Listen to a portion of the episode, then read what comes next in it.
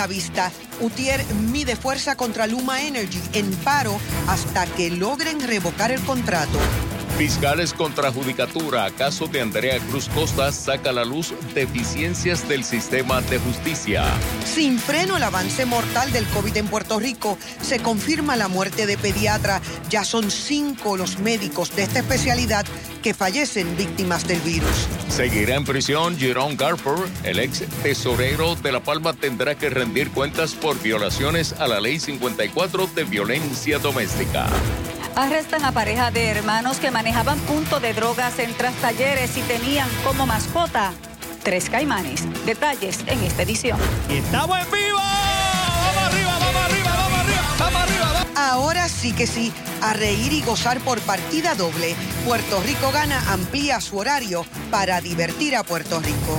Miércoles con buen sol y calor, un patrón de tiempo similar con lluvias aisladas continúa durante los próximos días.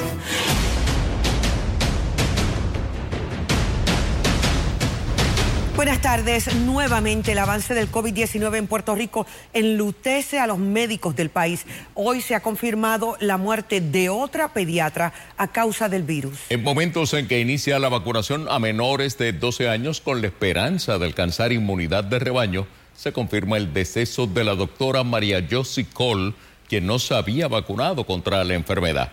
En directo, Mariori Ramírez con detalles de nuestra primera noticia. Jorge Eibon, como bien señalan, esta doctora no estaba vacunada y de hecho pensaba retirarse ahora en, en verano. María Colpérez tenía 70 años y era muy querida en la zona sur donde laboraba. Estuvo en Salinas, luego en Southern Healthcare Group y actualmente en Medical Primary Group en Ponce. Llama la atención de este caso es el por qué esta doctora no se había vacunado y sobre esto nos habla el presidente del Colegio de Médicos Cirujanos, Víctor Ramos, con quien dialogamos. Escuchemos. Pues todo el mundo está bien triste, sobre todo en los pediatras del área, del área sur, que son sus colegas más, más, cercanos. Desde que conocieron la noticia, me empezaron a escribir, todos bien, bien tristes con, la situación. Era una colega muy querida en, en el área sur, en Salinas, en Ponce donde, donde trabajaba y ciertamente hay mucha tristeza en los pediatras y en los médicos del área azul. Eh, doctor, tengo una duda a base de lo que me dijo. Ella eh, había expresado o que ustedes sepan que no se quería vacunar. Eh, ella me dijo que se había retirado. No, que se iba a retirar en verano y por eso entendía que, que debía guardarle las vacunas a gente que estuviera más expuesta. Así somos los pediatras. La pasada semana el esposo de la doctora también falleció de COVID-19 y se supo que tampoco estaba vacunado. Cole viene siendo la quinta pediatra que fallece de COVID-19 y la galena número 16 que muere por coronavirus aquí en la isla. Esa es la información que nosotros tenemos para Telenoticias. Les informo Marjorie Ramírez. Gracias, Marjorie.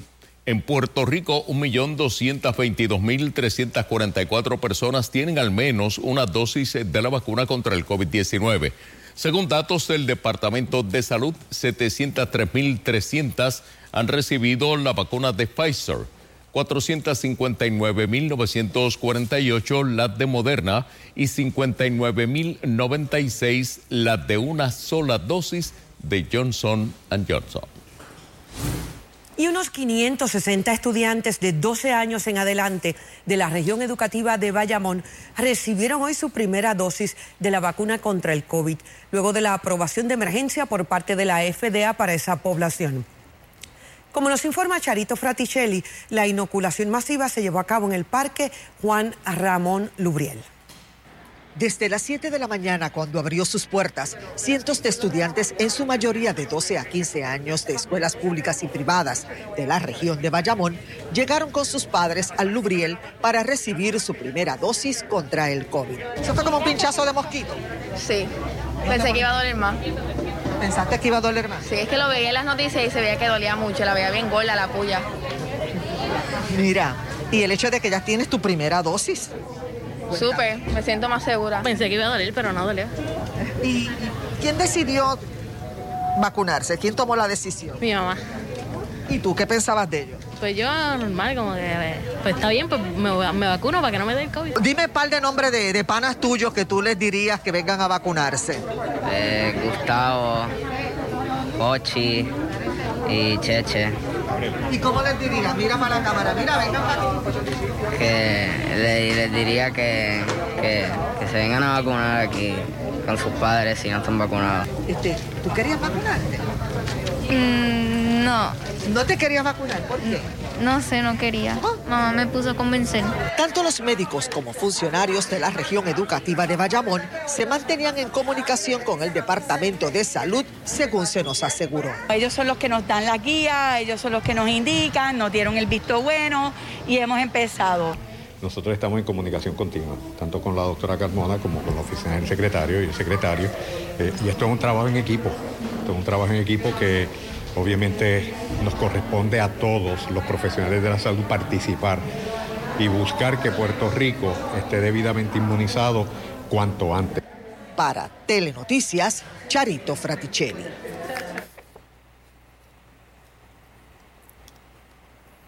En Telenoticias queremos conocer tu opinión. Te preguntamos, ¿permitirías que vacunen a tus hijos contra el COVID-19? Un 84% opinó que sí, 16% dijo que no. Para más noticias, recuerda acceder telemundopr.com. Amigos, el informe del Sistema Municipal de Investigación de Casos y Rastreo de Contactos del Departamento de Salud confirma que en Puerto Rico hay 56 municipios con al menos un brote de COVID mientras San Juan, Caguas, Arecibo, Bayamón y Mayagüez son los de mayor incidencia. Los contagios confirmados desde el primero de diciembre pasado al 7 de mayo, eh, el lugar de exposición, según esta estadística, 31% fue en el trabajo, 13% en algún centro comercial, 11% en algún restaurante. 10% en el aeropuerto y 5% en alguna congregación religiosa. Se explicó que el porciento no suma 100 ya que algunos casos se reportaron varios lugares de posible exposición. En fin, hazte la prueba y sal de dudas. En pantalla los próximos coviveos. Mañana jueves 13 estarán en Villas de Monterrey en Bayamón, en el Complejo Deportivo de Caguas y en la Iglesia Discípulos de Cristo en Tuabaja. Pasando a otras informaciones, el Lautier se tiró a la calle nuevamente hoy como parte de la jornada del paro de 24 horas que decretaron anoche. La marcha llegó primero al Capitolio y luego a la fortaleza. Jorge, los trabajadores de la Autoridad de Energía Eléctrica están reclamando que el gobierno no le entregue la corporación pública a la empresa Luma Energy. Sostienen que el contrato millonario suscrito con esa compañía privatizadora es ilegal falso y nulo porque no beneficia al pueblo de Puerto Rico. Y Sosa con los detalles.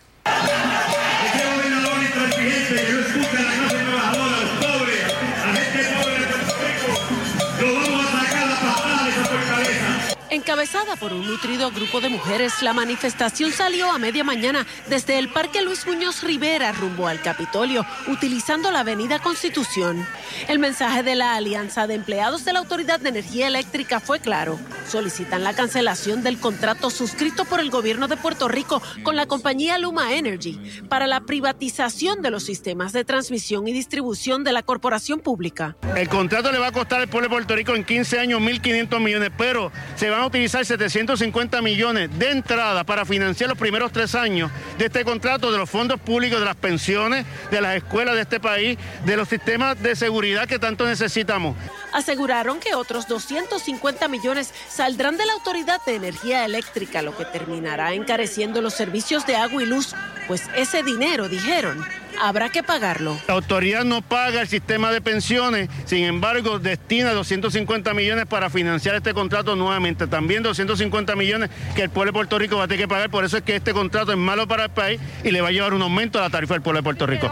Y una vez en el Capitolio, la manifestación realizó además un minuto de silencio en homenaje a las las mujeres víctimas de violencia de género que han fallecido a causa de la violencia machista. Pero el pueblo, cuando Luma empiece a trabajar, lo va a sentir mucho, no solamente en la tarifa, en los servicios, porque es increíble el primero de junio, ¿con quién van a trabajar ellos? Que nos expliquen eso. Voy para la autoridad de puerto a bajar a conserje. ¿Qué le parece eso?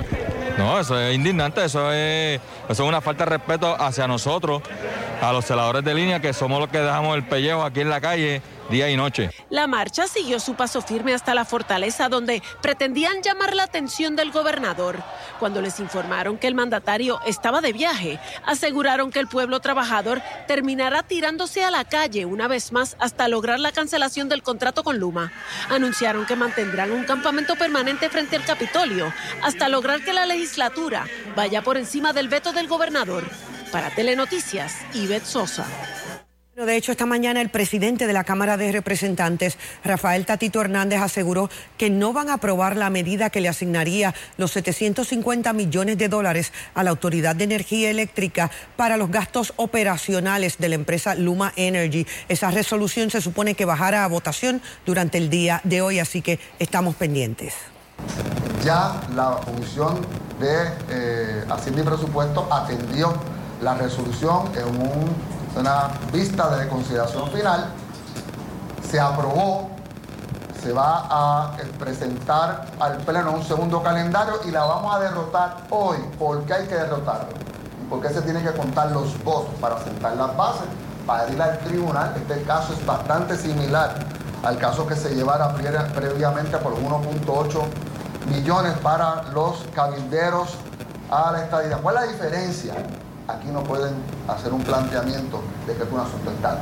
Esto es un asunto material, esto es un asunto de presupuesto, es un asunto de presupuesto vigente, donde se está haciendo una asignación de 750 millones de dólares. Y yo creo aquí que esto pierde legitimidad, porque se está haciendo una transacción verdaderamente significativa con los ahorros, con el, dolor del pueblo puertorriqueño Amigos, en otras informaciones de la Asociación de Fiscales de Puerto Rico refutó hoy las críticas del portavoz de los miembros de la Judicatura contra el desempeño del Departamento de Justicia en el caso de Andrea Ruiz Costas, asesinada hace casi dos semanas. Bueno, según los fiscales, el juez Carlos Salgado Schwartz se equivoca y confunde cuando alega que la ausencia de un fiscal provocó que la jueza no admitiera varios mensajes de texto incriminatorios y determinara que no había causa para arrestar a la expareja de la víctima. Luis Guardiola nos informa. Para la portavoz de los fiscales, las expresiones del juez Carlos Salgado Schwartz sobre el desempeño del Ministerio Público en el caso de Andrea Ruiz Costas no solo son desacertadas, sino erróneas. Entiendo que se pasaron todos los elementos del delito en una etapa de regla 6. Salgado Schwartz asumió la defensa pública de la jueza Ingrid Alvarado, quien no encontró causa para arrestar a Miguel Ángel Ocasio Santiago, expareja de Ruiz Costas, asesinada un mes después. Por la prueba presentada y creída, el tribunal determina no causa en esta etapa del procedimiento. Eh, eso sería todo por mi parte. En defensa de Alvarado, el juez responsabilizó al Ministerio Público por abandonar a Andrea ese 26 de marzo. Pérez Catinchi replicó que aún sin un fiscal a su lado, Andrea fue la testigo perfecta. Ella era muy articulada. Ustedes, en este caso, a diferencia de otros, todos han tenido la, oportunidad de escucharla. Y vieron cómo ella se pudo expresar, dar detalles explicarle a la juez lo que ella está viviendo. Salgado Schwartz atribuyó a la ausencia de un fiscal el que la jueza Alvarado no viera los mensajes de texto enviados por Ocasio Santiago. La experiencia de 26 años de Pérez Catinchi en estos casos le dice otra cosa. Como quiera, lo pudo mostrar a través de la cámara, acercarla, lo hemos hecho. Todos los días, lo mismo, léamelos. Eso es todos los días se someten casos de esa manera. La fiscal sostuvo que, contrario a lo que alegó el juez, autenticar el teléfono de Andrea para admitir los mensajes no correspondía en esta etapa. A la fiscal no le extrañó que en este caso el imputado pasara de acechar y manipular psicológicamente a Andrea a asesinarla. A mí me preocupan más esos casos que las personas que agreden, que agreden físicamente. ¿Por qué? Porque la mayoría de los casos que he tenido donde han asesinado a las víctimas han sido casos donde o se amenaza o la persona incurre en este tipo de conducta de seguirla acechando, quiero volver contigo, quiero volver contigo. La fiscal reconoció que el retraso al notificar a la Fiscalía de Caguas el fallo de la jueza Alvarado pudo haber evitado que se solicitara una vista en alzada. Favoreció la presencia de un fiscal en el proceso de regla 6, pero cuidado que el remedio no sea peor que la enfermedad. Aunque me parece que es buena idea que vayamos, si se va a volver un proceso tan complicado y tan adversativo, de que entonces vayamos nosotros, de que vaya el abogado, le estás complicando todavía más ese proceso. Además de agilizar los procesos en favor de las víctimas, ambas abogaron porque se recluten más fiscales y policías para atender las querellas de maltrato de pareja. Para Telenoticias, Luis Guardiola. De hecho, el secretario de Justicia, Domingo Emanueli, anunció la incorporación de un nuevo programa de adiestramiento dirigido a todos los componentes del Departamento de Justicia, enfocado en el sentir de las víctimas de violencia de género. Mientras, el gobernador Pedro Pierluisi convirtió hoy en ley un proyecto de la Cámara que crea la alerta Ashanti para atender la desaparición de personas mayores de 18 años que puedan estar en peligro. La alerta Ashanti se instauró en Estados Unidos en el 2018 usando el nombre de una mujer de 19 años que fue secuestrada y asesinada. Compromisos profesionales del licenciado Mario Moxó provocaron hoy la suspensión de la vista preliminar en alzada por cargos de ley 54 contra Jerome Garfer quien deberá permanecer en prisión al menos hasta el 15 de junio, cuando se celebre la vista relacionada a la orden de protección a favor de esa alegada víctima que se le imputa haber violado. José Tevez con la historia. Garfer compareció a la vista de manera virtual desde la cárcel regional de Bayamón, donde está encarcelado por violar una orden de protección. Al abogado se le imputa haber incurrido en maltrato físico y psicológico mediante empujones y amenazas hacia su entonces compañera en un incidente alegadamente ocurrido el pasado 22 de enero en el estacionamiento del negocio Barrio Pisa, ubicado en el barrio Mamey 1 de Guaynabo. El tribunal le determinó no causa en la etapa inicial de la primera vista preliminar. Entonces hubo un cambio, un giro en algún momento en el que se le dio mucho más peso a cómo ella repelía el maltrato que la actuación per se del maltratante. La defensa de Garfer reconoce que con los dramáticos casos recientes de la violencia de género en el país que han resultado en la muerte de dos féminas, en esta ocasión van más apretados. Pactan las instituciones, pero nosotros confiamos que la juez escuche la prueba pero sería yo ignorante y, un mentiroso decirte que lo que está pasando en el país, que ciertamente, ¿verdad?, es una tragedia, ¿verdad? Pero impacta un poquito, ¿verdad?, a, veces hasta personas inocentes, porque entonces todo el mundo se pone a reaccionar y hay personas que, que ¿verdad?, sin méritos pueden pagar cuando deberían pagar los que tengan mérito, pero sí, obviamente va a tener su impacto, pero confiamos en la juez siempre. Este caso es la génesis de la situación que mantiene a Jerome Garfer preso en el complejo carcelario de Bayamón, ya que la orden de protección que se alega violó fue emitida a raíz de este incidente. Esta mañana este mensaje apareció publicado en la página de Facebook del licenciado Garfer, lo que levantó el interrogante de su acceso a celulares dentro de la institución penal. Posteriormente fue borrado. Su abogado dijo, Garfer tiene una persona que le maneja la cuenta y no tiene acceso a celulares en la prisión ni para comunicarse con ellos. Inclusive el muchacho de allá adentro no nos ha podido llamar a nosotros. O sea, eh, la realidad es que nosotros hemos recibido comunicación a través de terceros, de gente que tiene la tarjeta propiamente, llama a una amiga y me da los mensajes, pero de verdad, honestamente, él no tiene acceso a, las redes sociales. La vista fue pospuesta para los días 21 de mayo y 4 de junio. En esta última fecha testificará la alegada víctima. Para Telenoticias, José Esteves. Decenas de arrestados, sustancias controladas, armas y hasta reptiles. Este es el saldo de varios allanamientos diligenciados por el negociado de drogas de la policía. Es Maribel Meléndez Fontán quien nos tiene los detalles. Una pareja de hermanos fue arrestada durante un operativo en la barriada Tras Talleres en Santurce. La División de Drogas San Juan registró esta vivienda donde incautaron marihuana, cocaína, dinero en efectivo y tres caimanes.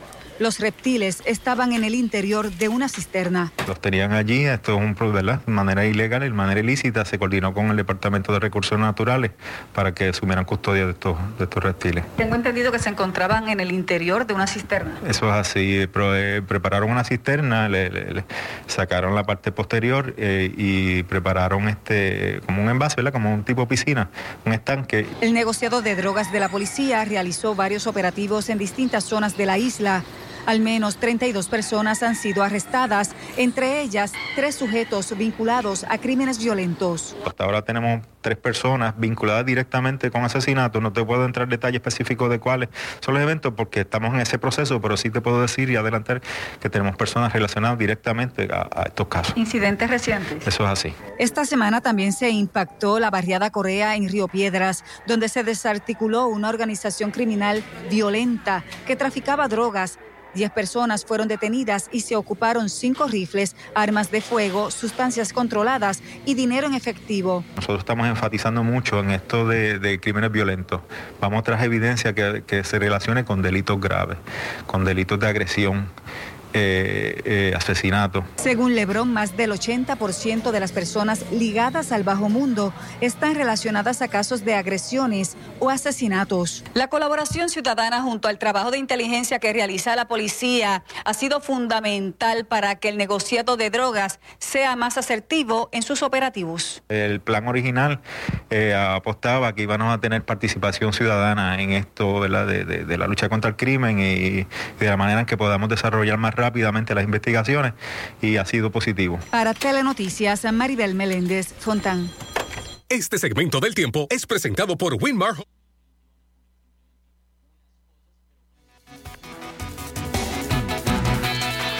Amigos, buenas tardes. Iniciemos con la información actualizada de la red sísmica de Puerto Rico sobre el temblor sentido esta tarde a las 4 y 23. Ya vean que la magnitud establecida fue de 3.6, intensidad de 4, particularmente reportada en Cabo Rojo, fue a 7 kilómetros de profundidad, 8 kilómetros sur-sureste del municipio de Lajas, así que la secuencia sísmica continúa activa. Estaremos bien atentos. Y en cuanto al tiempo, por fin salió el sol, la temperatura máxima en San Juan, en promedio también la mínima 87, 76, la mínima, nada de acumulación de lluvia. Un día bastante seco, pese a las lluvias de la tarde hacia el noroeste de Puerto Rico, actividad muy limitada. Vean algunas fotografías enviadas a la cuenta de Twitter, Eli Robaina TV. Cielos algo más soleados esta mañana en Camuy. Vean esas nubes alto cumulus, son nubes en niveles medios atmosféricos que no producen precipitación. Y vemos aquí otra toma desde San Juan, como esos rayos del sol fueron saliendo durante el día. A esta hora los cielos están ya bastante despejados. Noten que tenemos sí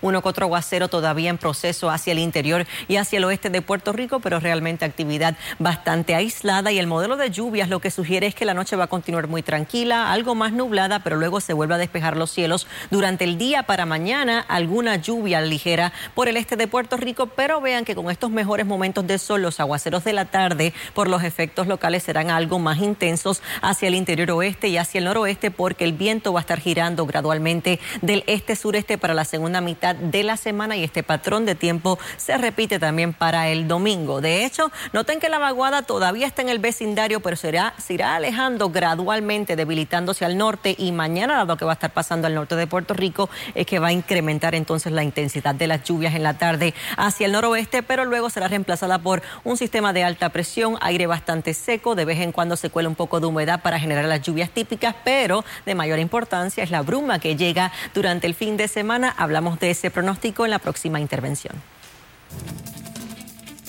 Ya hablamos del contrato de Luma, la pelea de la Cámara y la Junta esperando, porque ellos mandan. Hablamos de esto. Aumentan las víctimas mortales tras intensos bombardeos entre Israel y Gaza. El intercambio de ataques parece no tener fin. El doctor Irán Soler, cirujano de manos con oficina número 709, localizada en la Torre Médica del Auxilio Mutuo. Doctor Irán Soler, especialista en problemas como adormecimientos, trauma, síndrome del túnel carpal, dedos de gatillo y otras condiciones médicas en sus manos. Doctor Irán Soler, cirujano de manos. Para citas, llame al 296-0540 o 296-0542. Aceptamos la mayoría de los planes médicos. Por fin este. Mano, ¿ya vienes de camino o te rajaste? Brother, me siento muy mal y estoy asustado porque la vecina vino a casa ayer y le dio positivo a COVID. Oye, pero tú estás vacunado, ¿verdad? Negativo, si esa vacuna es un chip. Hacho, mano, por personas como tú, es que no salimos de esta. En Bayamón te queremos en salud. No dejes que el virus te gane la partida. Protégete.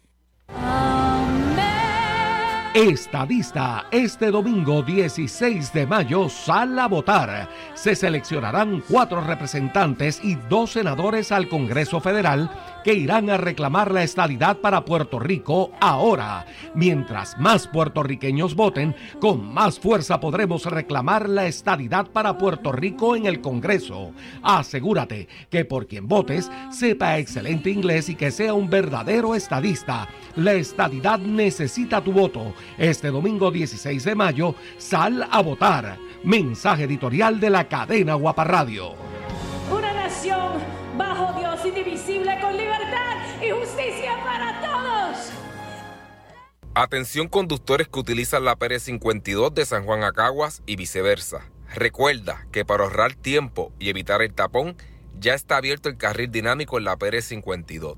Los carriles expreso con peaje dinámico utilizan un sistema tecnológico que se aplica en las carreteras de alta capacidad vehicular con el objetivo de suavizar la congestión para aliviar el flujo de tránsito en las horas pico. Es una opción más para los conductores para llegar seguros y más rápido a su destino. Ya operando los nuevos carriles dinámicos, rápidos y seguros en la Pérez 52. ¿Está buscando un apartamento para alquilar en San Juan? Bayola Apartments en la calle Estrella en el condado tiene lo que usted busca. Apartamento de tres dormitorios, sala, cocina equipada, control de acceso, guardias de seguridad las 24 horas, planta de emergencia y cisterna, cerca de playas y hoteles. Bayola Apartments, detrás del Supermax del condado. Para información, llame al 787-722-2021. 722-2021. Si usted o un familiar sufren de adicción a drogas o alcohol, debes llamar a la clínica Pray the Lord. Somos una clínica privada que ofrece sus servicios de salud mental contra la adicción y detox de drogas y alcohol. Nuestro excelente equipo de médicos y profesionales te ayudarán a vencer la adicción sin necesidad de pasar dolor en un ambiente privado y confidencial. Llama ahora 787-477-7711. Clínica Pray the Lord en Carolina. Es tiempo de recuperar tu vida. El Professional Hospital en Guaynabo les informa que el diagnóstico y tratamiento temprano son esenciales para el cuidado de tu salud. Te brindamos nuestra sala de emergencia 24 horas los 7 días de la semana. Medicina interna, dermatología, endocrinología y gastroenterología pediátrica, además de cirugía general, junto a nuestras clínicas de circulación que están trabajando en horario regular. Para más información, comuníquese al 787-740-8787 o búsquenos en Facebook bajo Professional Hospital Guaynabo. ¿Necesitas una biopsia de senos o cirugía oncoplástica? En el SBC Clínicas de Senos.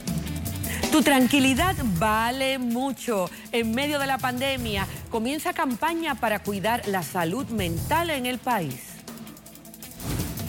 Y hablamos de el, bueno, el contrato de Luma, ¿qué puede hacer la legislatura? ¿Qué no? ¿Quién manda? ¿Hay algún adulto aquí? Damos de y las condiciones del tiempo continuarán mayormente soleadas durante los próximos días, sin descartar las lluvias típicas de la tarde. Les diré para qué sectores más adelante.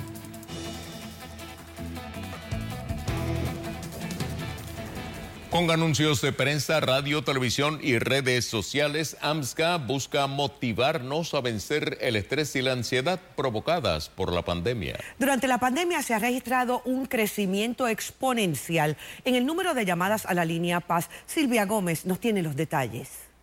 A veces nos gustaría escapar como por arte de magia. Dentro de ese gran sombrero que es la vida podemos encontrar muchas preocupaciones, presiones, momentos difíciles y experiencias que nos ponen tristes.